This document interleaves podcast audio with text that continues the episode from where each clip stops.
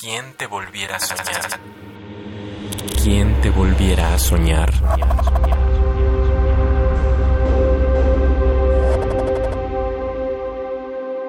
Cuando me perdí en tus ojos.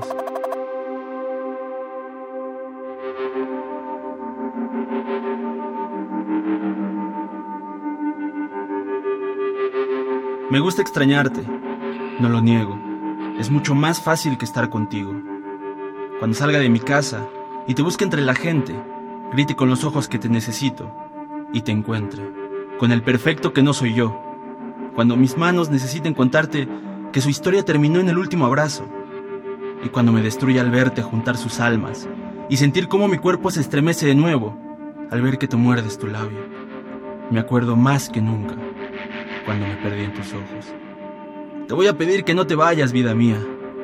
Dibújame antes los pasos que hemos dado juntos con humo de cigarro. Mi estupidez sigue llevando tu nombre, una soledad a cuestas. Las estrellas sin su luna me han confesado algo, y es que ya te has ido.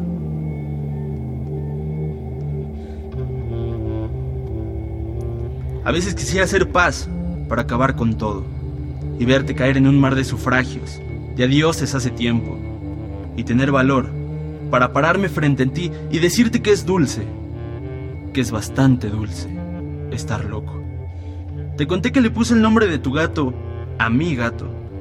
Me enteré de su muerte y semanas después apareció frente a mí. Creo en la reencarnación porque sonríe cuando le hablo de ti y llora porque sabe que nunca te volveremos a ver.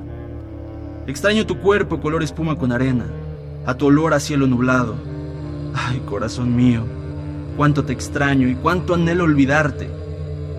Con el tiempo, mi mentira me carcome, me acompaña, me seduce, me convence, y engañado y extrañándote, muero de ausencia de ti, pues solo soy un cuento mal contado por mí.